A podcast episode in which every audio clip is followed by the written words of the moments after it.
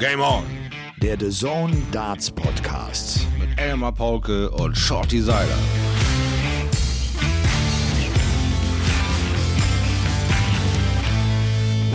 Ladies and Gentlemen, der World Grand Prix Champion von 2021 heißt The Ferret Johnny Clayton.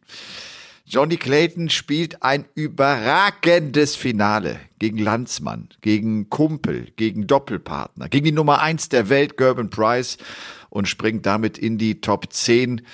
Ich drücke euch, ich grüße euch, ein herzliches Willkommen zu Folge 79 von Game On, dem The Zone Darts Podcast mit freundlichster Unterstützung, wie immer, der Kollegen von Sportbuzzer. Es ist Dienstag, der 12. Oktober, an dem ihr diese Folge hört. Es ist der Tag nach dem Finale so ziemlich hm. genau 12 Uhr, 12 Uhr 4, da ich mit dem wunderbaren Short Designer verbunden bin. Ich kann ihn wieder sehen.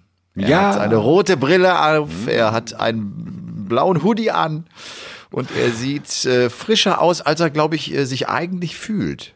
Ja. Das hast du zumindest eben gesagt. Ja, ja und nein, sagen wir es so. Also es ist äh, ein schöner Sonntag. Deswegen Sunday, Bloody Sunday. Einfach so, auch äh, dieses Lied ist natürlich ein anderes, aber äh, also ein trauriger Hintergrund, aber trotzdem irgendwie so ein Ding, was einem immer wieder anfällt, wenn man sonntags denkt, hey, Wieso ist das denn jetzt zu Ende? Ulkige Situation. Was ist denn hier los? Es ist ja noch gar nicht Sonntagabend, 23 Uhr. Es ist Sonntag, äh, 12 Uhr mittags. Es ist eine andere Konstellation. Ja klar, wie dieses ganze Turnier, wie dieser wunderbare Grand Prix von Anfang an eine ganz andere Konstellation war. Und äh, mit The Ferret einen nicht ganz überraschenden, aber doch wow, äh, beeindruckenden Sieger fand. Ja. Wie er es zu Ende gebracht hat, das war schon sexy. Das war überragend. Also das mhm. muss man wirklich sagen, überragend. Nicht nur, wie konstant er insgesamt gespielt hat, also ja. vom Scoring her. Wir wissen, er ist die 140er Maschine und das äh, hat er auch immer wieder gezeigt sondern der hat natürlich in diesem Finale gecheckt, als gäbe es kein Morgen. Ich habe Shorty, glaube ich, wirklich zum ersten Mal, und ich mache das schon seit ein paar Tagen, mhm. zum ersten Mal gesehen, dass einer nacheinander 170 und 164 checkt. Das habe ich noch nicht gesehen. Und das ja. übrigens zu einem Zeitpunkt, wo, wo der Gegner jeweils äh, drauf und dran ist, äh, einen Zehner, glaube ich, zu spielen und drauf und dran ist, in das Match zurückzukommen. Genau.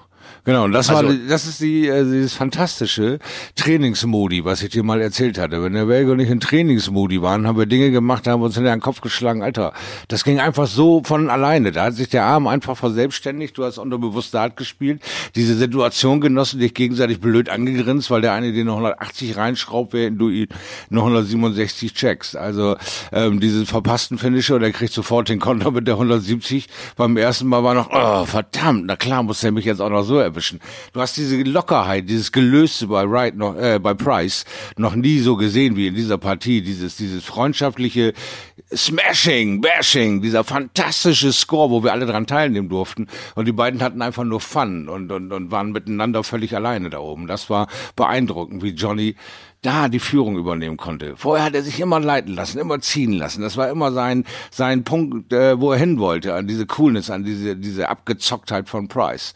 Und da hat er ihm mal gezeigt, hey, ich habe ganz schön viel gelernt in diesem Jahr, mein Freund. Ich bin nicht mehr so äh, leicht zu beeindrucken. Du musst schon wirklich konstant dein Game auspacken, sonst weiß ich, wie ich dich kriegen kann. Und das war einfach klasse. Das war ja, äh, tut mir leid, Drago. Kolossal, verdammte Tat.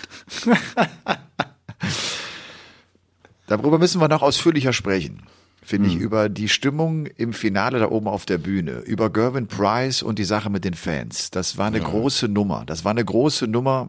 Und ich finde, so wie er sich dann auch im Interview dann später äußerte, Gervin Price, so nach dem Motto, ich bin echt froh, dass ich einfach Dart spielen konnte.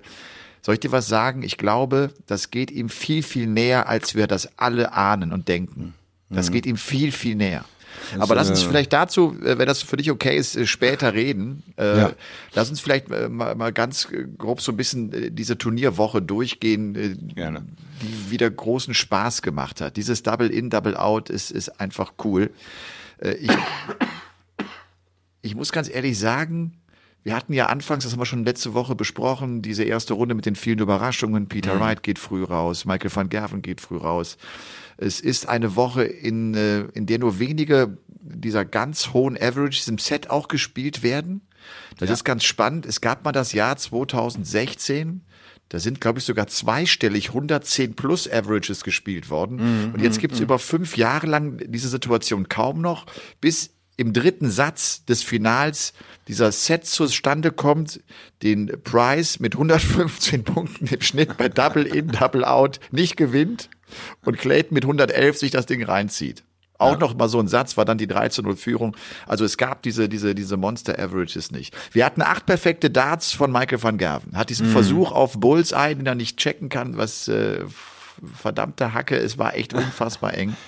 Diese 170 sagen, ist, eine, ist ein geiles Finish auch, ne? Also das, oh ja. das dann auch zum Abschluss alles neu, da ja. das mal zu servieren. Ich meine, in welchem Turnier bekommst du das schon mal, dass sie mit 160 anfangen? Da muss schon der erste ganz schön auf Reise gehen. So, ups, wo, wo willst du denn hin? Äh, äh Grand Prix war letzte Woche und und dann der, die, die 120 hinterher. Aber diese Konstellation dann auch auf 170 zu stellen und dann so knicke, knacke, knack und ah, der Jubel bleibt aus, wie ärgerlich, ne?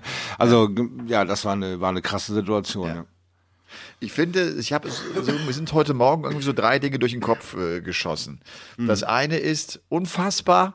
Ian White wird abgefeiert in Leicester wie ein Popstar. Ich glaube, Ian White hat in seiner ganzen Karriere und der ist seit der 90er Jahren unterwegs noch nie so eine Unterstützung erfahren und genossen wie hier beim World Grand Prix 2021. Also das war verrückt. Das war wirklich ja. verrückt. Er hat sich auch zurückgekämpft, 0-2 Satz Rückstand mhm. und er wurde getragen von der Stimmung und sagte das ja später auch im Interview, so nach dem Motto, ich spiele sonst immer gegen die Van Gervens und gegen die Wrights und das sind immer die, die so angefeuert werden. Ich kriege eigentlich nie einen Krümel an Emotion ab. Und jetzt ist er selbst. Und äh, man hatte von der Körpersprache her auch den Eindruck, er wusste gar nicht genau, wie er sich bewegen sollte. Er drehte sich immer zur falschen Richtung. Das Gesicht war gar nicht zu erkennen äh, von der Kamera her. So, das ist das ja, eine. Ja, Dann hat mich Noppert echt positiv überrascht, wie konstant gut er war. Ne? Mhm. Hat lange ja auch diesen 95er Average bei Double In, Double Out gehalten, was, was mhm. erstaunlich ist, was wirklich gut ist. Und der letzte Gedanke, äh, ich vermisse so allmählich Michael van Gerven. Mir geht's echt so. Ich vermisse den Spielertyp, der uns auch einfach durch seine überragende Leistung immer wieder zeigt, was im Darts möglich ist. Das machen jetzt vielleicht auch andere. Mhm. Aber ich vermisse ihn so ein bisschen. Und ich kam darauf, weil ich heute Morgen hier mit äh, gefrühstückt habe und der Robinho sagte das auch, mein, mein kleiner Sohnemann, der gestern äh, beim Finale auch mit dabei war in der Kommentatorenkabine, ganz links saß und immer Angst hat, er kommt gleich ins Bild rein, was natürlich überhaupt nicht passieren konnte. äh, äh, er hat auch gesagt, irgendwie, ich vermisse irgendwie äh, Michael van Gerven. Geht dir das genauso oder ist das, du, du, du lachst mich gerade so ein bisschen aus. Ich sehe dein ja, Gesicht an, du, du weißt nicht, das, wovon ich rede. Doch, ich weiß schon, wovon du redest, weil äh, es geht ja sehr vielen so, die das äh, quasi, äh, Michael van Gerven ist das Phänomen wie Volksmusik. Irgendwie, keiner will's gehört haben, aber jeder ist textsicher. Ja, also jeder hat so seinen kleinen Michael van Gerven, dieses insgeheime Handfeuer, so dieses unterm Tisch Yes äh, sagen, so wenn er wenn er wieder diesen diesen guten Moment zelebriert und äh, dieses diese Wartezeit ist enorm lang geworden, äh, jetzt diese Momente äh, genießen zu dürfen, wo er sich auch menschlich zeigt, als er dieses schwierige Finale gegen die Dame die da äh, Fallon Sherrock sich nennt, die Queen, Queen of the Palace, die, die, die dieses fantastische Turnier abgeliefert hat und er kann sie in Zaum halten. Und es gibt ihm nicht diesen langzeitpositiven Kick, sondern einfach nur äh, zeigt ihm den Weg, auf was für eine Höllenarbeit er jetzt von Turnier zu Turnier zu erwarten hat, weil er einfach ähm, ein Mitschwimmer geworden ist und kein Dominator mehr. Er muss jetzt wieder versuchen, äh, irgendwie die Pole Position zu erreichen in diesem Highbecken, was da zurzeit abgeht. Weil ähm, was, was, was sich immer mehr zeigt, ist ähm, äh, ja diese Abgezocktheit, die wohnt jetzt irgendwie äh, in einem anderen äh, äh, Länderteil. Und das ist irgendwie Wales. Die, die dominieren zurzeit wirklich beeindruckend, in einer beeindruckenden Manier, äh, dass es zurzeit über Wales quasi an die Titel geht. Ansonsten braucht man da gar nicht viel diskutieren. Das sind die konstantesten der letzten Wochen, Monate und auch äh, diese positive Befruchtung der beiden mit diesem Doppel, äh, das nochmal nicht unbedingt äh, als Wiederholungstat hingelegt zu haben, sondern auch da wieder mal ihre Grenzen aufgezeigt zu kriegen mit, hey, ihr müsst wach bleiben, ihr müsst hart bleiben, ihr müsst äh, stabil bleiben, ja, weil äh, das Ding äh, letztes Jahr war im Vorbeigehen, das hattet ihr euch geschnappt, weil alle ein bisschen verwirrt waren, gar kein Problem. Jetzt ging es um die Bestätigung und ihr schafft einen John Henderson und Gary Anderson, äh, Anderson nicht, äh, hier. Peter Wright nicht. Peter Wright nicht, sorry. Ja, äh, äh, der, der aus dem Stand den Ersatzmann macht und es schafft euch beide in Zaum zu halten. So, und da sind sie wieder wach. Klar, nächste Turnier, bumm, Vorbereitung läuft. Äh, die unbedingte Geltungssucht des, äh, des ähm, äh, Price haben wir letzte Woche schon mal thematisiert, weil sich das Publikum partout nicht ändern will, muss er sich ändern. Und seine Körpersprache war letzte Woche äh, noch äh, wirklich äh, ins Positive gekehrt und diese Woche war es eher so ein bisschen Mimimi. Warum mögt ihr mich denn alle bloß immer nicht? Er möchte dieses volle Programm. Das große Problem, was ich da sehe, ist, dass Price nicht aus der Szene kommt. Zappelpunkt, Ende aus. Diese Mickey Mouse, dieses Frettchen, diesen Mann, den du seit der 14 ist im Pub siehst und am Dartboard zocken siehst, dieses quadratisch praktisch gute Kerlchen, der einfach eine treue Seele ist, seine Familie über Arbeit ernährt und der Chance Darts einen riesen Platz einräumt, eine halbe Million in diesem Jahr macht, aber auch 20 Jahre darauf gewartet hat. Dem Kerl gönnen sie alles vom Herzen. Dem aus dem anderen Sportart, aus der angeseheneren Sportart, der feineren Upper Class, weil Darts ist die Golf äh, des, des kleinen Mannes, ja, das ist deren kleiner Schatz. Und dann kommt einer vom Rapke rüber, ein hoch angesehener Sport, verdient viel Geld, machen und tun in die kleine Dartszene und macht da auch noch einen großen, breiten, lauten, mit einer anderen Aggressivität kämpft er sich nach oben. Und der kleine leise Treter der Dart, der Community, der kleine Knubbelbär, der das Frettchen zockt sich mit einer konstanten Leistung und lässt sich ziehen von dem, von dem, äh, von der Urgewalt, die Price da entfacht hat und äh, ist in den Leuten einfach viel näher am Herzen. Der kommt und die Leute grinsen und haben haben Spaß und wollen mit ihm feiern und wollen ihn äh, ja quasi als kleine Puppe in die Hosentasche stecken und immer sich gut fühlen. Und Price musste sich alles erarbeiten. Da ist nicht so viel Gegenliebe von dem Publikum da. Das ist irgendwie, äh, haben die da äh, den, den, den Clayton ganz, ganz klar vorne in ihren ja. Sympathien. Und das konnte äh, Price im Finale quasi nicht verarbeiten, fand ich. Ich ja. hebe in dieser Sekunde meine rechte Hand. Äh, ich hab's geschafft! Adrian, ich hab's geschafft! Die Einstiegsfrage äh, bezog sich auf Michael van Gerven und du bist längst bei Gerben Price äh, ja, gelandet. Ja, geht nicht äh, anders. Geht nicht anders. äh, genau, es ist, ich wollte einfach nur so sagen, ich finde selbst einen Gedanken mit Michael van Gerven, der mich selber irgendwie so ein bisschen irritiert, dass ich das denke. Hm. So, ne? Aber ich habe das jetzt tatsächlich gedacht heute Morgen, nach, nachdem Michael van Gerven hat diese Niederlage gegen Noppert da erlebt und, und dieser Zwist auf der Bühne ihn, ihn so auch erschreckt und ihn so aus der Spur bringt, dass er das irgendwie nicht schafft, dann am Ende auch als Sieger hervorzugehen. Einfach so ein Gedanke. Du, lass hm. uns wirklich jetzt zu Gerben Price. Der Gerben Price, er ist ja der Grinch. Er hat es ja selbst mal gesagt vor ein paar Jahren. Ich bin der Grinch des Darts. Ich klau euch allen die großen Geschenke, die großen Preisgelder, die, die nehme ich mir hm. mit. Und dem ist ja tatsächlich auch so.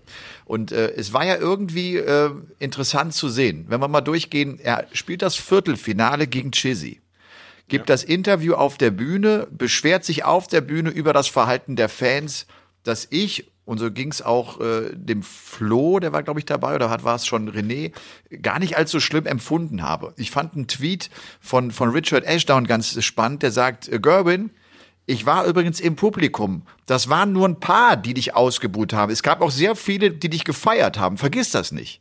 Hm.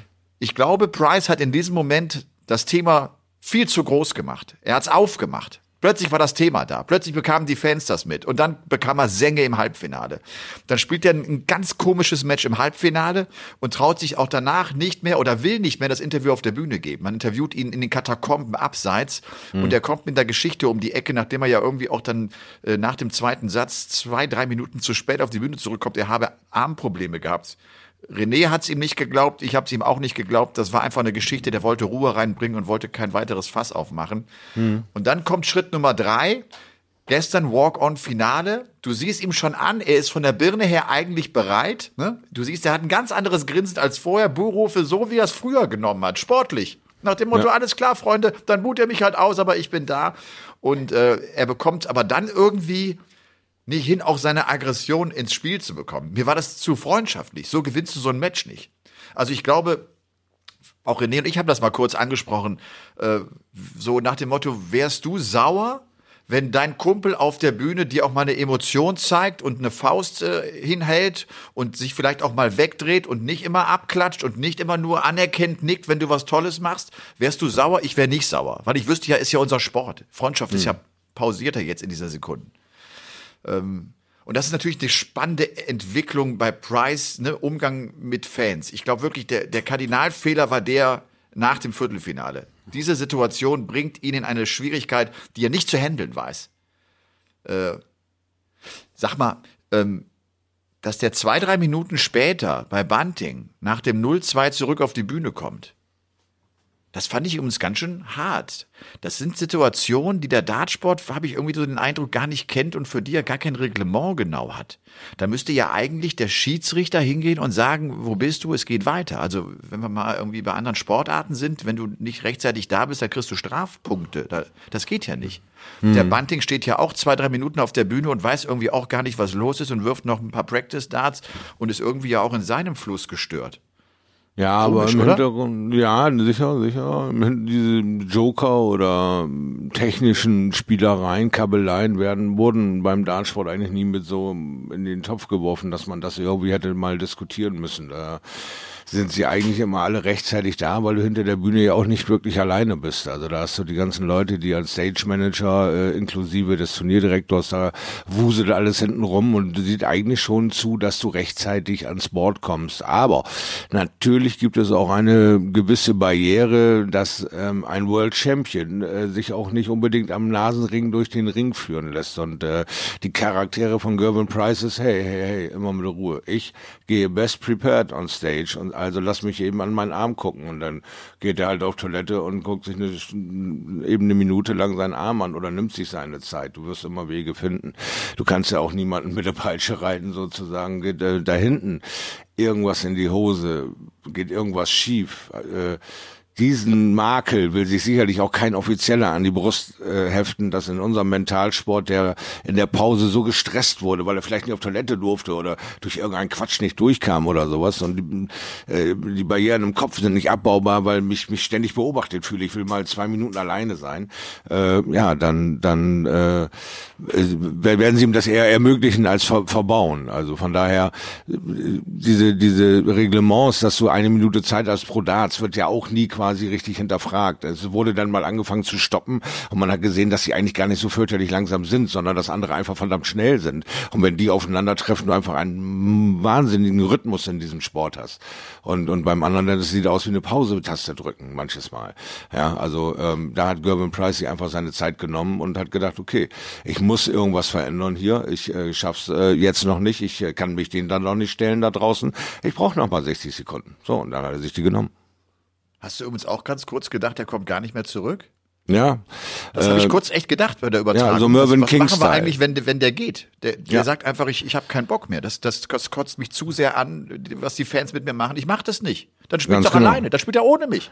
Das sind dann auch ein paar Einträge für die History Books. Ja, die Mervyn King Regel, die äh, die äh, Phil Taylor Regel, in Bull, die Dinge, die alle, was ist passiert live on Stage. Wir reden ja von Live-Sport. Man kann in die Leute nicht reingucken, wenn sie keine Lust mehr haben zu performen, weil sie nirgendwo irgendeine Anerkennung sehen äh, sagen, nein, ich lasse mich hier nicht 04 schlachten. Ich äh, lasse dieses 04 äh, als Technical Problems in die Bücher eingehen und Banane ist. Äh, mir doch egal. Da, da gibt's natürlich auch starke Charaktere, die das tatsächlich durchziehen. Mir bekannt nur als Mervyn King, der es reitet, bis eben die Wiese gemäht war. Und ähm, ansonsten gibt's immer wieder Leute, die sich überzeugen oder einknicken lassen. Wir reden von Louis und Wade, da war auch eine Ewigkeit überhaupt äh, gar keine Ahnung, wovon der andere geredet hat. Äh, so sah Wade aus. Was für ein Wind denn? Was ist denn nur los mit dir? Was spürst du denn da nur? wieso spüre ich denn das nicht? Und hat dann irgendwann äh, das scheinbar so in seinem Kopf äh, rumgewälzt, dass er das selber auf einmal das Problem empfand. Und äh, so wurde die Pause unendlich quälend lang, auch für die Zuschauer. Aber äh, das ähm, Regeln sicherlich dann irgendwann mal aufkommen, wenn es in diesen Bezahlbereich geht, wo du nicht eine Viertelstunde durch die Gegend laufen kannst und alles mit Thomas Gottschalk erklärt wird, wir schalten später in die Funkhäuser, äh, sondern du irgendwie nach fünf Minuten aufzutauchen hast, sonst ist das Set weg oder sowas.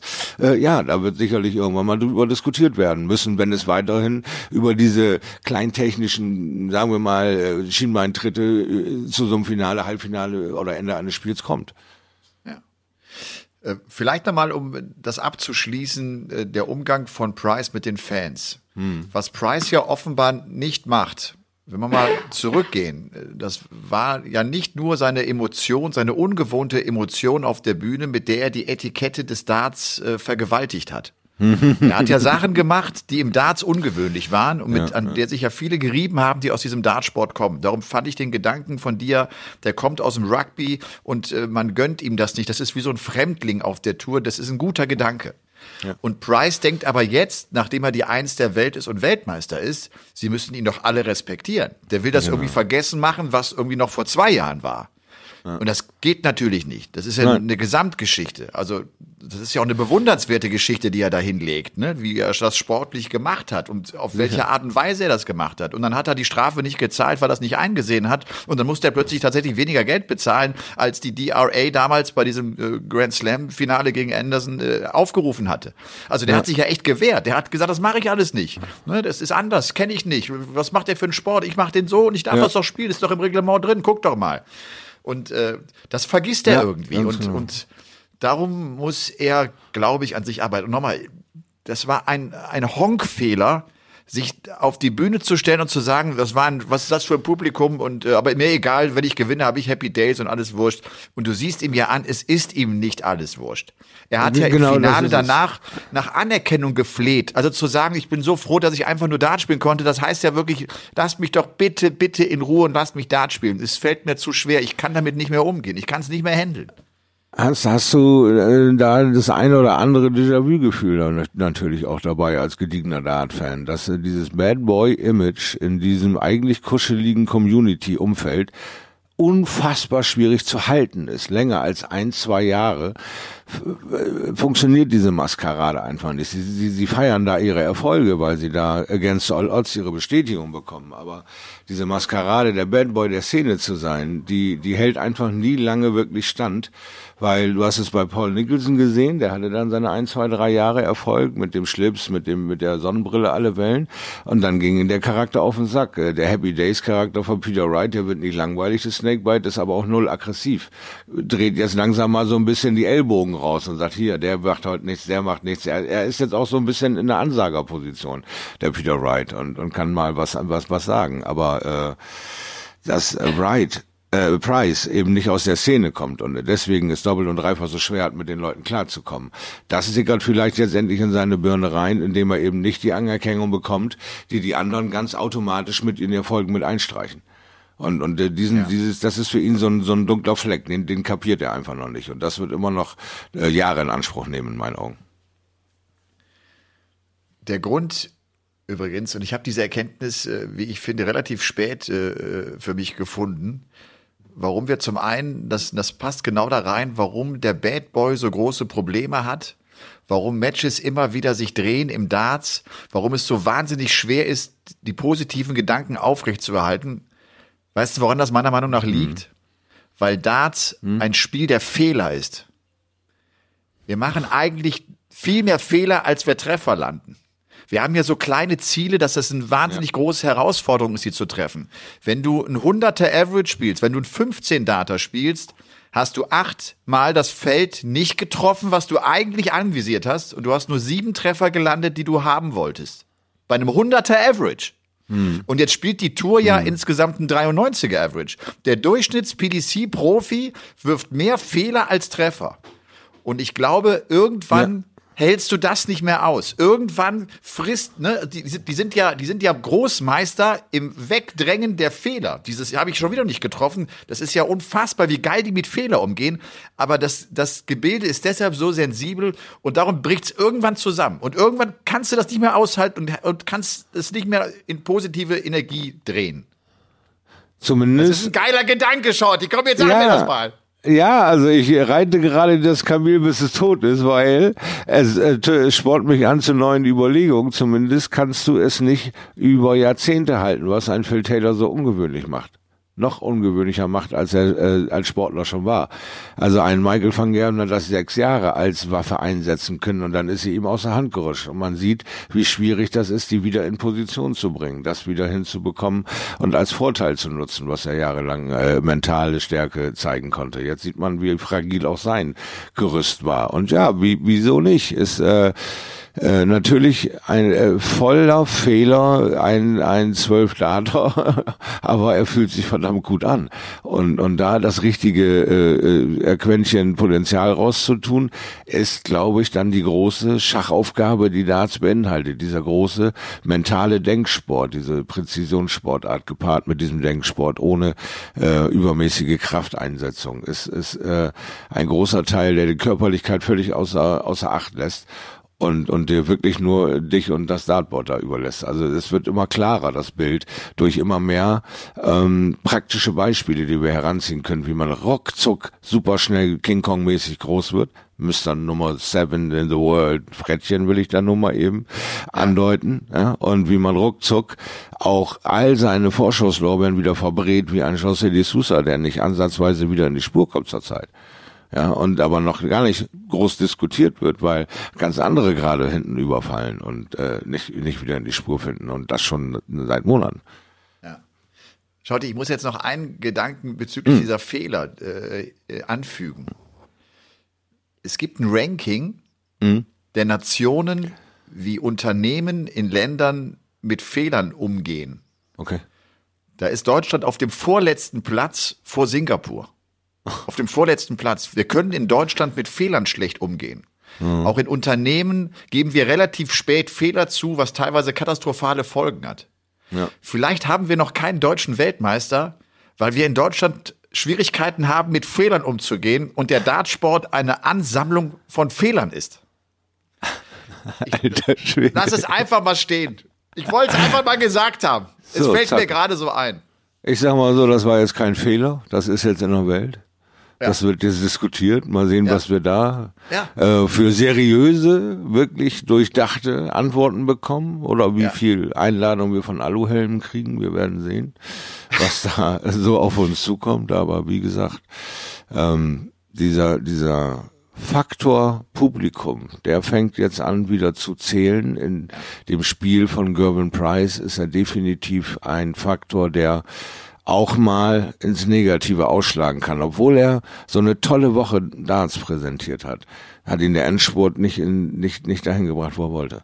Und wie hat er sich nach dem Publikum gesehnt? Er hat immer ja. gesagt, ihr seid ja. alle gut, aber wenn Fans da sind, seid ihr nicht mehr gut. Dann bin ja. ich gut, dann ist der Van Gerven gut.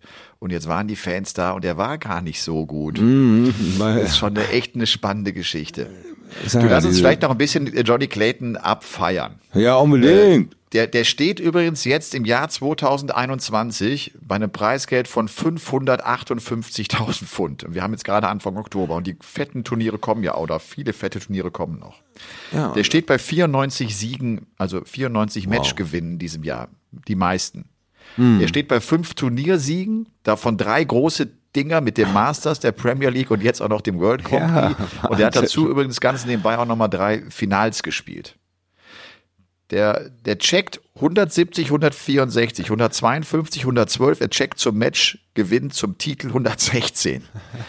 er checkt diese hohen Dinger auch die 110 waren da noch mit dabei. Und diese 110 mhm. fand ich war auch, das war ja das, das, das, war das, das Checkout zum, zum 4-1. Ja. Da war ganz kurz mal der Moment da, wo du gedacht hast, wow, pass auf, er schwächelt, er hat nur noch einen Mitte 80er Average und vielleicht kommt der Price doch noch rein.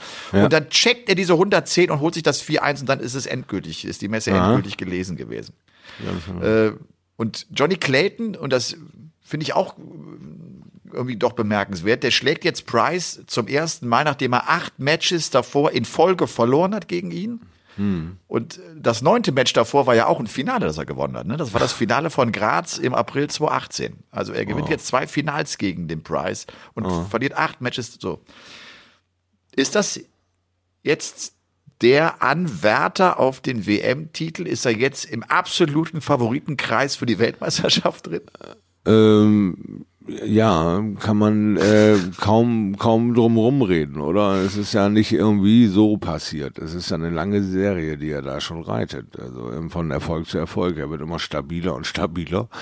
Äh, und und äh, ja, äh, man hat eigentlich den Fokus auf seinen Doppelpartner gerichtet. Auf was kann Preis da für neue Standards setzen? Was, wo kann der noch hin? Was kann da passieren?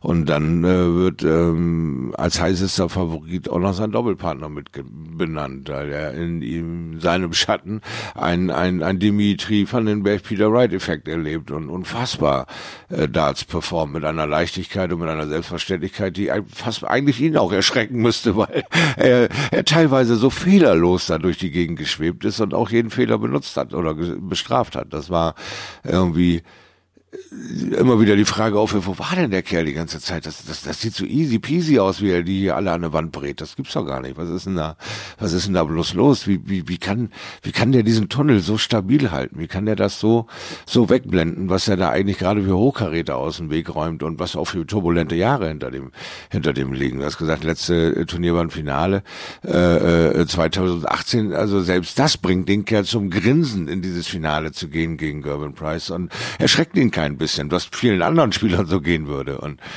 äh, wenn der Beste der Welt dein Trainingskumpel ist und dein, dein Doppelpartner im, im World Cup, dann hast du ein anderes Standing auf den, dann, dann siehst du den anders, den willst du erwischen und das aus Spaß, aus Bock, den zu erwischen und nicht, weil es deine verdammte Aufgabe oder Job ist. Und das erleichtert in unserer mentalen Sportart die Aufgabe. Und äh, wenn das dann einfach alles läuft, dann, dann siehst du auch, wie das Frettchen sagt, Alter, ich habe ihn heute, heute habe ich ihn. Und dann ist so ein Singsang in dir drin und dir macht einfach alles einen Höllenspaß. Und dann gelingen dir diese, diese Supershots auch noch. 170, 164 und jedes Mal steht der Price dahinter und schaut mit Ufe und sagt, echt jetzt?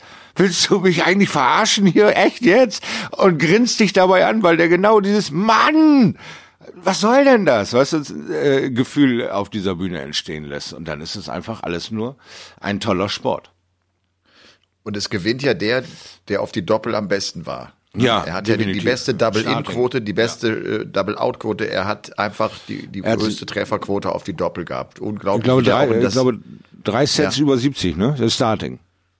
Ja. Über 70 Prozent. Also ja, also ich glaube ja, das war, irgendwann stark. irgendwann äh, habe ich eine Statistik äh, sagt mir das noch jemand aufs Ohr, wir haben ja einen noch in der Redaktion bei der Übertragung, mhm. der dann so Statistiken auch nochmal abcheckt. Der sagte irgendwie jetzt auf der Doppel 16 äh, ist er jetzt bei 86 Prozent, also ja. das dann hast du halt mal einen Fehler oder sowas, ne? Also der ist ja, ja. auch gerade am Anfang im Finale mit immer erster Dart drin und sofort geht die Reise los.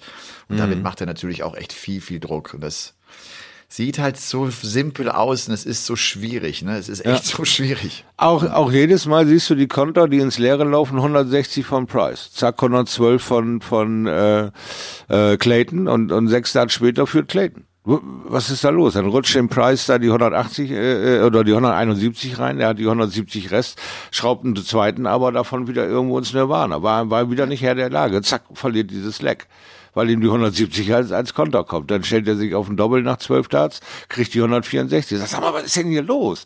So, und, und diese kleinen entscheidenden Dinger, das waren, das war der Cut, das war der Riss, den, den Clayton reißen konnte. Und da äh, hat sich Price einfach nicht wieder von erholt, weil es war auch für den beeindruckend, was, was sein Doppelpartner ihm da auf einmal ans Board zaubert. Also ja. das war einfach ein, wirklich ein, ein, tolles Spiel und auch eine gute Gelegenheit, die Price auch genutzt hat, sich auch als fairer Verlierer zu präsentieren, bei all der ja, Aggressivität stimmt. nach Titeln. Ja, konnte er Auf der anderen Seite glaube ich wirklich, dass er äh, da Clayton auch geholfen hat. Ja. Der hatte, der hat so normalerweise nicht reagiert auf starke Momente. Der mag das, das ist ja ein Sportler, der Price. Der findet das schon geil, wenn der andere auch einfach gut zockt. Das erkennt er schon an. Ja. Aber das ist ja auch die Frage, wie erkenne ich das an? Gehe ich wirklich immer hin und klatsch nochmal ab und sage, Junge, geil gemacht? Oder gehe ich auch hin und denke, ey, alter Falter, das kann nicht sein. Ich will's nicht, ich will's nicht, ich will gewinnen, ich will gewinnen, ich will gewinnen, ich will gewinnen. Und das habe ich nicht gesehen gestern. Ja, nee, das, das hast du da nicht mehr gesehen, weil ich fand, nach Set 3 war da dieser absolute Hunger und dieses Dingens äh, in, in eine Gewissheit äh, gewichen, dass er das nicht hinbekommt heute. Dass äh, ähm, Clayton einfach die besseren Argumente gerade hat und die besseren Ideen hat und ihm wirklich wehtut mit diesem Finishen. Und äh, diese zarte Pflanze von ich wehr mich jetzt und jetzt ist, kommt meine Zeit, ist ja kurz mal aufgeflammt, aber da gab es wieder die besseren Ideen von Clayton und er hat die sofort wieder zertrampelt und dann war es äh, ein 1 zu 4. Ich hatte gestern leider Gottes des Öfteren mal so das eine oder andere Internet ausfallen und das war immer so eine 2-0-Führung von Clayton und dann, ah, was ist denn jetzt, welches Set jetzt? Und manchmal waren wir so spät dran, dass das Set sogar weg war, man gar nicht mehr hinterherkam. Wie 1 zu 3, wie 1 zu 4? Was ist denn passiert? Die waren noch bei 2-2 gerade noch so mit den, mit den Dingern. Also hat er auch ein paar Decider verloren und die äh, entscheidenden Dinge, das lernt man natürlich bei Set und reines Lex-Vergnügen sind all diese Decider, die du am laufenden Band überstehen musst. Und da war die Quote ganz, ganz klar pro Clayton. Da äh, lief es einfach bei dem wie am Schnürchen und, und Price hatte wieder so ein Loch von drei Fehldarts, drei Fahrkarten oder vielleicht auch mal vier oder mit dem sechsten Dart erst eine 36 geworfen oder sowas. Das ist dann einfach die Lücke, hat Clayton super schließen können und für sich zum Erfolg umnutzen können. Auch das zeigt übrigens ganz gut, dass bei Price äh, mit dem Viertelfinale so ein kleiner Cut kam. Äh, Price schlägt ja in der ersten Runde in einem Supermatch äh, den Bully Boy mit ja. einem Average von 100,82 mhm. und hatte bis zum Viertelfinale auch noch keinen Decider verloren. Er hat nicht viele genau. gespielt. Ich glaube, es waren nur drei oder vier Decider, aber die hat er alle gewonnen. Mhm. Und das hat er jetzt tatsächlich hinten raus auch nicht mehr äh, geschafft. Äh, mhm. Da war, da war ein Bruch drin und weil es war ja ein hautenges Spiel. Wir reden immer wieder von Decider. Wir reden ja von einem Ergebnis von 1-5. Aber das ist nicht ansatzweise so klar, wie wieder ja. mal die Statistik da steht. Nicht wahr? Wenn man sich das kurz in Gedächtnis ruft, auch vom Gefühl her, hatte man nie wirklich eine Sorgenfalte bei einem Decider um Clayton. Und das war, fand ich das Ungewöhnliche. Das hat er ja. von Anfang an hinbekommen, klarzustellen, hey, hey, wenn Decider ist, ist das pro Clayton. Wie, wieso ist das pro Clayton? Du hast ja. dieses blöde Set doch immer noch nicht gewonnen. Aber das Gefühl war da. Es ist pro Clayton. Ganz, ganz klar. Und das Und ist umgesetzt. Cool. Cool, ja weil bis zum Viertelfinale der Clayton eine 1-3-Bilanz hatte bei Decidern. Mhm. Also da mhm. hat er gar nicht diese Momente für sich äh, nutzen können und trotzdem halt ist er weitergekommen, weil er dann äh, viel konstanter als, als, als die Gegner sind. Genau, er hat sich also da quasi spannend. absolut selbst verdoppelt, verdreifacht. Er hat den Hahn ja. so weit aufgerissen und konnte das äh, wirklich einfach alles laufen lassen und hat jede Statistik, die er bis dahin irgendwie hingelegt hat, äh, an Lächerlichkeit geführt und hat eine ganz neue eigene Finals-Statistik äh, dahingesetzt. Gesagt, hier, das lebt mit dem, was ich in diesem diesem Moment, an diesem Tag, mit dieser Tagesform und diesem Gefühl gegen diesen Gegner hinbekommen habe. So, und dann äh, ne, äh, guckt euch mal die Woche an. Ich bin durch diese Woche gekommen, aber was ich im Finale gemacht habe, war eine ganz andere Baustelle. Das war nochmal ein ganz anderer Johnny Clayton. Jetzt gibt's nur eine viertägige Pause. Und dann äh, ist schon eine European Darts Championship. Und dann ja. hören wir den Seiler auch bei The Zone. Ah. Donnerstag geht's los. Donnerstag Jawohl. geht's los. Finde das echt überraschend, äh, so wenn man das so sieht, dass die European Championship eine höhere Wertigkeit haben, weil sie höher dotiert sind als der World Grand Prix, der ja ein viel traditionsreicheres Event ist. Jetzt die hm. European Dart Championship mit 500.000, mit 120.000 für den Sieger. Titelverteidiger ist Peter Wright, ein Turnier, Aha. das es seit 2008 gibt, also seine 14. Auflage werden wir erleben. Wir haben zwei Deutsche mit dabei, mit Flo Hempel und Gaga. Flo ja. spielt Donnerstag gegen Peter Wright, Gaga ah. am Freitag gegen Damon Hatter. Ah, keine, keine easy peasy Lose. Gibt's Was glaubst du, Peter Wright, der ist jetzt zweimal erste Runde raus oder mhm. Auftaktrunde raus. Mhm. Wie reagiert Dreimal ist Bremer das, recht. Das ist, das ist jetzt irgendwie, finde ich immer so geil, so jetzt auch sofort das anschließende Turnier, nur vier Tage später. Was sind die Folgen dieses World Grand Prix? Was passiert jetzt mit Price? Wie reagieren Van Gerven? Wie reagiert äh, Peter Wright? Wie kommt jetzt Johnny Clayton zum ersten Mal als Nummer sieben? Der wird jetzt auch angekündigt als äh, World Grand Prix Champion, so, ne? Was mhm. passiert jetzt? Was macht das mit denen? Ja, ist geil spannend, ne? Es, es ist geil spannend, man kann da auch nur hin und her orakeln, weil äh, ganz ehrlich, die letzten anderthalb Jahre sind ja äh, nur noch Orakel. Das, da kommen ja Leute zum Zuge, die sich über die dritte Chance irgendwie qualifiziert haben oder die irgendeinen Ersatzmann für irgendwen geben und feiern die größten Erfolge. Die, die reißen ja ähm, the good old statistics äh, auseinander. Die, diese, diese 25 Jahre Beständigkeit in der PDC ist jetzt einfach nicht mehr, nicht mehr gegeben. Du, du, da, du hast einen Favoritenkreis von drei, vier Leuten gehabt, jetzt hast du einen von zehn, zwölf Leuten. Leuten. Jetzt äh, hast du ähm, die Tagesform dabei und, und die, vielleicht auch diese Rachegelüste, jetzt endlich mal wieder äh, der Dominator sein zu wollen in all diesem äh, Testosteronmeer, was da gerade rumschwimmt, äh, kann ich mir auch Peter Wright jetzt mit einer fantastischen Leistung vorstellen. Kann mir aber auch vorstellen, dass er äh, in eine volle rechte äh, Kante von Flo Hempel läuft, weil der auch einen ein, einen Bock auf diesen äh, äh, sich zu beweisenden äh, Turnieren hat und, und äh, ja auch schon super Ergebnisse gegen Wrights und, und Van Gerben Evans und sonst was abgeliefert hat. Also warum nicht? Ja, das ist das große Ding für mich. Why not? Warum nicht Flo Hempel? Wieso sollte der nicht einfach der dritte Stolperstein auf dem Weg von äh, Peter Wright sein? Warum sollte das nicht passieren? Aber die Geschichte hat uns gelehrt, meistens gibt's dann diesen, dieses, dieses fulminante Ich bin noch am Leben Comeback äh, von, von diesem Superstar und, und wir Deutschen sind dann immer so die, mit in den vordersten Reihen, die dann unter die Räder kommen und, und dann kommen die wieder so in Normalleistung und werden wieder abgefangen von einem der Top 8. Und ja, aber am Anfang reißen die einfach die Leute auseinander. Das ist die Gefahr, die da bei Flo mitschwebt, dass Peter Wright einfach äh, total im Flow ist und sagt, ich muss, ich muss und ich will und wieder diese, dieses Unnachahmliche äh, äh produzieren kann und dann wird's eine super schwere Reise für Flo. Gar keine ja. Frage. Aber chancenlos ist null, null in Sicht. Also er wird da sicherlich ein cooles Spiel abliefern müssen und bin gespannt drauf, wie er sich da präsentiert, auf jeden Fall. Und äh, ich finde, Flo Hempel passt so von seiner Denkweise her, wie der sich auch selber wahrnimmt, wie der den Sport so sieht, passt er richtig gut in diese Zeit der Überraschungen, wo plötzlich Leute aus hinteren Regionen auch für große Ergebnisse sorgen. Mhm. Der ist einer, der auch denkt, wenn ich geil spiele, dann kann ich den auch schlagen. Also das ist für den nicht, der reißt nicht an, mhm. äh, um, äh, um, um zu verlieren oder um ein gutes Match zu spielen. Äh, es wird auf The Zone noch ein längeres Interview auf die Plattform gestellt werden, jetzt im Umfeld mhm. der European Darts Championship, das ich mit äh, Flo Hempel geführt habe. Und um das vielleicht auch schon mal vorzuverraten, ich habe ihn gefragt, äh, ab wann ist es denn für dich ein Erfolg, das Match gegen Peter Wright? Da sagt er, wenn ich gewonnen habe. Also für den zählt auch nur der Sieg. Für den ist es kein Erfolg zu sagen, boah, das war aber geil, es waren 4-6.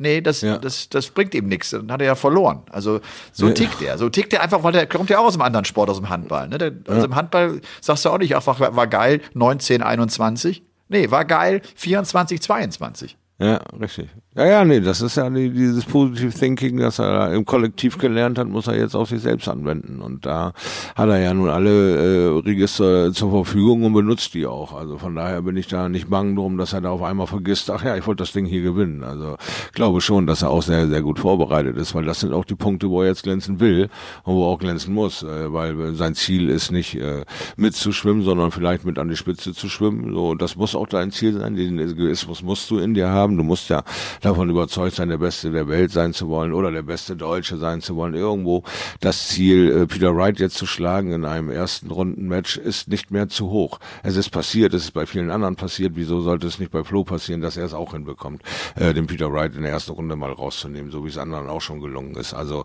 ähm, diese Lorbeeren braucht er äh, gar nicht irgendwie, äh, also die hat er einfach, die, die hat er sich gespielt, da, da glaubt man einfach dran, dass er das hinbekommen kann. Und ähm, ja, ich, ich äh, sehe die ganze Sache, wie gesagt, nicht überhaupt äh, irgendwie schwarz oder so, sondern er hat eine realistische Chance. Äh, und und wenn er wenn er da nicht overpaced und ach, wenn er alles einfach alles zusammenbekommt, seine Tagesform stimmt, dann hat er eine ganz normale Chance, das Spiel zu gewinnen. So Ende ja. aus, keine großen Druckverhältnisse irgendwo hinlegen oder dies oder das, sondern wenn er es laufen lässt, dann haben wir ein geiles Spiel und dann gucken wir mal am Ende, ob er es gewinnen kann. Fertig aus. Abel Krelemens war ja der einzige Deutsche beim World Grand Prix. Der mhm. hatte ja dieses Erstrunden aus gegen Van der Voort. Solides Match. Jetzt nicht wahnsinnig gut von ihm. Er hat es verloren, weil Van der Voort richtig gut war. Der geht, mhm. glaube ich, auch jetzt äh, normal in so das nächste Turnier rein. Gegen Damon ja. Hatter, ist er für dich favorisiert? Ah, ich will da gar nicht so mit favorisiert oder nicht favorisiert äh, unbedingt um mich werfen. Also ich denke, dass Gaga einfach auch so ein bisschen seine Bestätigung sucht und mal wieder Bock hat auf zweite, dritte, vierte Runde. Also ich glaube einfach, dass er der eigene Ehrgeiz ihn jetzt langsam beißt und sagt, so jetzt musst du aber auch, weil die Schlagzahl eben so immens kurz ist, wie du sagst, kaum vier Tage Ruhe. Das reicht für Unterhose waschen und wieder losfahren. Also äh, jetzt geht's äh, an die stressige Zeit und da muss er eben auch zusehen, dass er selber mit seinen Ansprüchen nicht überdreht, aber auch nicht äh, untersteuert und sagt, na ja, ich habe mich dafür qualifiziert qualifiziert, das ist doch schon mal was. Ja, letztes Jahr, dieses Jahr sind die Ansprüche andere. Dieses Jahr muss die zweite, dritte, vierte Runde sein und wir müssen auch langsam mal so ein bisschen äh, mit der Erfolgsgeschichte weitergehen und das tut er ja. Er tut ja konstante Schritte nach vorne und also von daher will ich jetzt gar nicht sagen, er ist Favorit gegen Hetter, weil Hetter hat jetzt auch ähm, seine Gefühle wieder im Griff. Äh, der Verlust durch äh, Kyle Anderson, äh, er hat gut gespielt, auch ähm, also die ersten Schritte sind da auch getan. Ich sehe da gar nicht unbedingt einen großen Favoriten äh, in, mit Gaga, aber äh, ich, hoffe, halt, dass er das Spiel gewinnt. Ja. Ja, ich komme halt drauf einfach, wenn du auf die Weltrangliste schaust, was vielleicht ja. einige von euch zu Hause auch tun, und wenn sie sagen, okay, der Gaga jetzt 24, Damien Hatter ist die 37, das ist mhm. ja schon äh, ein kleiner Unterschied. Ja. Wobei Hatter natürlich auch viel, viel später erst auf den Circuit gekommen ist und noch nicht ganz so viele Ergebnisse einfahren konnte, also damit auch Preisgeld einfahren konnte. Es geht auf jeden Fall am Donnerstag, also übermorgen, wenn er jetzt diesen Podcast hört, los, 20 Uhr. Jawohl. Äh, wir starten mit Simon Whitlock gegen William Borland. Borland. William Borland, der auf der Pro Tour ja immer wieder mal gute Ergebnisse äh, genau. eingeholt hat, den wir jetzt auch mal auf einer TV-Bühne erleben werden. Mhm. Und dann sind äh, viele der großen Stars natürlich mit dabei. Einige fehlen aber auch. Wir hatten das schon gesagt, weil ja der Qualifikationsmodus sehr anders war. Nur zwei Turniere. Das war eine Riesenchance für Spieler wie Flo Hempel übrigens beispielsweise, was er selber ja. auch sagt. Und es war zum anderen dann doch ein Stolperstein für Dimitri Vandenberg ist nicht dabei, für Chizzy ist nicht dabei. Also einige hat es äh, da auch von den äh, großen Namen erwischt. Shorty, es ist jetzt wirklich Herbst. Ich wollte das nur mal ganz kurz sagen. Es ist Herbst. Wie ich, gestern fahre ich nach Hause nachts, da sagte die Tante im Radio irgendwie äh, Tiefstemperaturen von minus zwei bis äh, plus acht Grad es wird jetzt kalt. Ich bin oh, ja. vorgestern noch mal eine geile Runde gefahren, als es hm. hier so 14, 15 Grad hatte. Es war, es war eine so traumhafte Runde. Ich habe es auch noch mal gepostet, dass ich nur durch diese Knieschmerzen zum Radsport komme und ich habe so einen Spaß am Radfahren. Das gibt mir so viel. Das macht mir so eine Freude. Das ist echt super. Das ist echt super. Ja, ja das ist doch grandios, dass das Ding auch noch irgendwie, äh, ja, wie die, wie die Jungfrau zum Kind kommst du zu dieser Sportart, die eigentlich äh, totales abverlangt von deinem Knie. Ja, faszinierend. Also schöne Sache. Gut, dass man sich dabei auch so gut fühlen kann und sich tatsächlich dann äh, auf so eine 60, 70 Kilometer Runde freut. Ich, ich finde es äh, ja wunderbar, äh, wenn man das hinbekommt. Also ich freue mich. Was lernen wir daraus? Äh, Du musst dem Leben vertrauen. Das Leben lenkt dich schon. Dann kriegst du Knieschmerzen und sagt das Leben dir jetzt ja mal aufs Rad. Dann hast du weniger Knieschmerzen und dann hast du plötzlich eine neue Freude. Ja, vertrau, andere, deinem Leben, genau. vertrau deinem Weg. Ja, warum denn nicht? Ja. ja, genau. Ja, ja. warum denn nicht? Ja, warum nicht? Weil wir ja selber auch wissen, weil man manchmal Zweifel hat, ob das Leben wirklich so ja, den Weg einschlägt, den man äh, sich wünscht. Und absolut. Aber das ich bin tut's. ja aber, ich bin ja auch irgendwo eher der intuitive Mensch statt die Norm 8. Ne? Also, also ist ja nun mal so, dass ich eben ein bekennender nicht 8 bis 16 Uhr Mensch bin, dass ich eben zu anderen Zeiten arbeite, wenn andere äh, sich aufs Sofa setzen, dass ich äh, Dinge hinnehme, wo andere für demonstrieren gehen und sage, ja, aber das ist doch nur einmal oder das überlebe ich doch. Das ist, also das ist alles irgendwie gar nicht so wild. Ich habe halt irgendwie eine etwas entspanntere äh, Sicht auf, auf, auf mein Leben, auf mein eigenes und sage, ja du, wenn, wenn das nicht funktioniert, geht vielleicht was anderes. Und dann bin ich sofort ratlos oder trostlos oder es geht die Welt unter. Ich habe schon so viel Quatsch gemacht in meinem Leben, so viel Dinge gemacht und äh, äh, Sachen, die sich verselbstständigt haben, äh, hätte man nie mit gerechnet. Also Dinge, die konstant laufen und Dinge, wo man überhaupt gar nicht äh, sagt, ach hier, da habe ich gar keinen Bock drauf, das hört überhaupt nicht auf zu laufen. Und Dinge, wo man dann sagt, irgendwie, da lege ich mein Herzblut rein, da will ich äh, unbedingt erfolgreich sein, die fallen dir dann vor die Füße wie, der, wie heiße Kartoffel und du hast keine Ahnung, wie du das hinbiegen sollst. Also es bleibt einfach irre spannend und es ist nicht so, so vorhersehbar. Das, das finde ich halt äh, immer wieder äh, das, das Interessante an meinem Leben, weil ich echt keinen Plan habe, was so passiert in den nächsten halben Jahr. Ja. Und das ist geil aufregend auch irgendwie. ja. Obwohl ich da natürlich auch ein bisschen bieder bin. Ich bin gerne Opa und so Dinge. Also von daher gibt es da schon ein paar Statussymbole, die auch ich für mich beanspruche. okay. Ich glaube, es ist äh, ziemlich viel gesagt. Ob alles gesagt ist, ist ja nie alles gesagt. Meine, Glücklicherweise. Ja. Sonst hätten wir ja nächste Woche nichts mehr zu erzählen. Nee, wir werden auf jeden Fall nächste abschließen. Woche natürlich zurückblicken auf äh, die European Darts Championship. Mhm. Es wird am Donnerstag und am Freitag jeweils eine Abendsession geben. Es wird dann Samstag und Sonntag hier zwei Doppelsessions geben. Experten sind, wenn ich das richtig weiß, Donnerstag und Freitag Thomas Shorty, Schleifstein Seiler, Samstag und Sonntag The Cube, René Adams. Mhm. Ähm, aber jetzt ist ja sowieso, äh, die Turniere äh, stehen ja äh, in der Schlange, in der Warteschlange sozusagen. Dann haben wir noch Ende Oktober die World Series Finals und dann kommt ja auch schon Mitte November das, der große Grand Slam of Darts mhm. und noch die Players Championship Finals und dann geht's rein zur WM. Ich weiß, viele fragen immer nach, äh, macht ihr die Road to Alley Pelli eigentlich jetzt in diesem Jahr? Ich kann euch echt nur sagen, da wird's übrigens morgen am Montag mal so einen ersten Call geben, werde ich, hab irgendein Treffen mit The Zone oder man macht das ja inzwischen alles über Videocalls. Äh, und da wird es in die Planung gehen, was machen wir eigentlich zur WM. Mhm. Da dürfen wir uns, glaube ich, auf so ein paar Sachen freuen. Unter anderem ja auch, dass, so sieht es zumindest aus, wir wohl ab dem 1. Januar, das könnte wirklich passieren, in diesen Space Room gibt. Ich glaube, Space Room nennt The Zone das.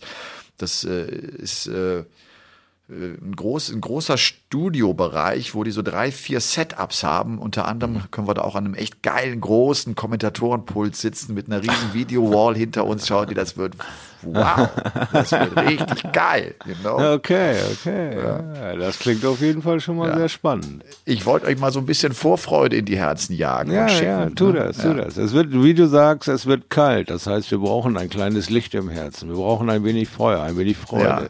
Wir haben einen vollen Kalender, Freunde. Also da genau wird es die so. ein oder andere Couch-Session für euch geben an so einem Wochenende. Aber who cares? Was kann man Geileres machen, wenn es draußen ein bisschen kälter wird, als sich Darts reinziehen und so ein bisschen die Vorfreude auf dem Ecknock, ein Lumumba, eine fürchterlich sinnfreie Diskussion mit einem Kumpel an irgendeinem Bütchen, sich richtig schön die Zehe wegfrieren und dann Füße hoch, Dart an und ein bisschen von Pauke Seiler und ihrem Wahnsinn, der in ihnen wohnt, profitieren. Wie kann man ein Jahr geiler ausklingen lassen? Schaute, ich habe das Wort und somit das Getränk Lumumba Zuletzt gehört 1979, als ich mit meinen Eltern auf Ibiza war und die haben abends ab und zu mal einen Lumumba getrunken. Das ist mein, geil, dass mein, du vom Lumumba sprichst. Was ist denn da los? Liebe Freunde, geschmeidiger kann dir ein Hansen rum 80 Prozent gar nicht über der Zunge durch die Kehle in den Bauch wandern. Also wieder FSK 18. Ne? Ihr wisst ja immer, der Nachruf ist immer FSK 18 da mag so ein Getränk auch mal geschmeidig runtergluckern. Also so, so läuft das. Ja, Lumumba gehört halt zum Wortschatz eines Nordmannes. Es tut mir leid. Das ist Und das so. zeigt einfach, dass die geilste Zeit des Jahres äh, sie ist sozusagen eingeläutet worden mit dem World Grand Prix jetzt. Jetzt, ja. jetzt wird's intensiv und jetzt wird's auch ein bisschen schmutzig und jetzt äh, werden wir anstrengende Wochen vor uns haben und man hat so ein bisschen Ehrfurcht davor und weiß, okay, Belastung ist echt groß, oh, aber ja. man hat auch echt Bock drauf. Ich freue ja. mich echt drauf, weil man so richtig eintaucht in nochmal in, in, in diese Phase. Und das wird für mich auch heißen, ich werde jetzt wieder ein bisschen häufiger auch ans Sport gehen. Ich muss wieder ein paar mehr Pfeile schmeißen. Ich oh, was, ja, ich habe jetzt nicht mehr so die Chance im Rad. Ich werde nicht die großen Runden fahren. Ich sitze jetzt mehr auf dem Spinning-Bike. Das hm. mache ich dann so anderthalb Stunden oder sowas. Hm. Da habe ich mit Sicherheit mal äh, mehr Möglichkeiten, um hier meine ah, ja. Triple 20 zu bearbeiten. meinen Switch auf die Triple Board. 19 ein bisschen zu verbessern. Verstehst also du? Ich, muss, ehrlich, ich, will, ich will konstanter werden auf, auf Tops you know? Ja, nee, das, also ich kann deine absolute drängende Vorfreude da absolut null nachvollziehen. Also von daher bin ich einer deiner nicht größten Fans an deinem 48. Comeback an diesem Dartboard. Ich werde es mit einem fürchterlichen Desinteresse bestrafen dieses Jahr, weil wir waren schon auf dem Weg. Wir hatten den Esel schon fast geschnürt. Wir waren schon auf Road to Eli Pelli Dimitri Gurbunov eine Exhibition in der kältesten Jahreszeit, der kältesten Ecke unserer Welt. Und was macht der Pauke? Er findet ein Fahrrad. Er findet ein Fahrrad! und schmeißt das Training über den Haufen und kümmert sich um seinen Körper, fängt an gesund zu leben, denkt über neue Wege in seinem Leben nach, über die Welt denkt er nach. Ich weiß nicht. Ist das nicht irgendwie völlig abwegig von einer Ü50 WM? Wie kann der Mann sich wieder fokussieren? Bitte schreibt uns unter Elmar paulke.13.gmx.de eure Vorschläge. Wie kriegt man den Mann in eine Spur? Sollen wir ihm vertrauen? Soll es Comeback 49 am Dartboard sein? Oder ist der Mann mit dem Kopf schon wieder auf den nächsten Höhenmetern in seiner Transalp vorbereitung? Schaut, ich sitze schon wieder kopfschüttelnd hier. Du hast gerade gesagt elmar.paulke.13.gmx. Es ist elmar.paulke13.gmx.de. Hm. Hoffe ich. Ich hatte schon, ich hatte schon immer Und das Probleme ist übrigens kein Fahrrad, das ist eine Maschine, die da steht. Mm. Eine Maschine. Ich traue, ich, ich habe die im Wohnzimmer stehen. Ich habe die im Wohnzimmer, ernsthaft, ich habe die im Wohnzimmer stehen. Äh, ich bekomme, ich weiß gar nicht warum. Menschen gucken mich manchmal irritiert an und ich denke, wow, guck mal da, geil, ne? So, ja, bin ich habt ja eine froh, schöne Woche. Du, dass du nicht Isetta-Fahrer geworden bist. ja, hör mal, wenn du von 1979 Lumumba anfängst, dann gibt's das geilste Auto in dieser Zeit, die Isetta. Schlag das mal nach, liebe Kinder. Liebe Grüße, euer Onkel Google. Also habt eine gute Woche. Bis dahin. Ciao, ciao. Ganz bald. Ciao. Game on.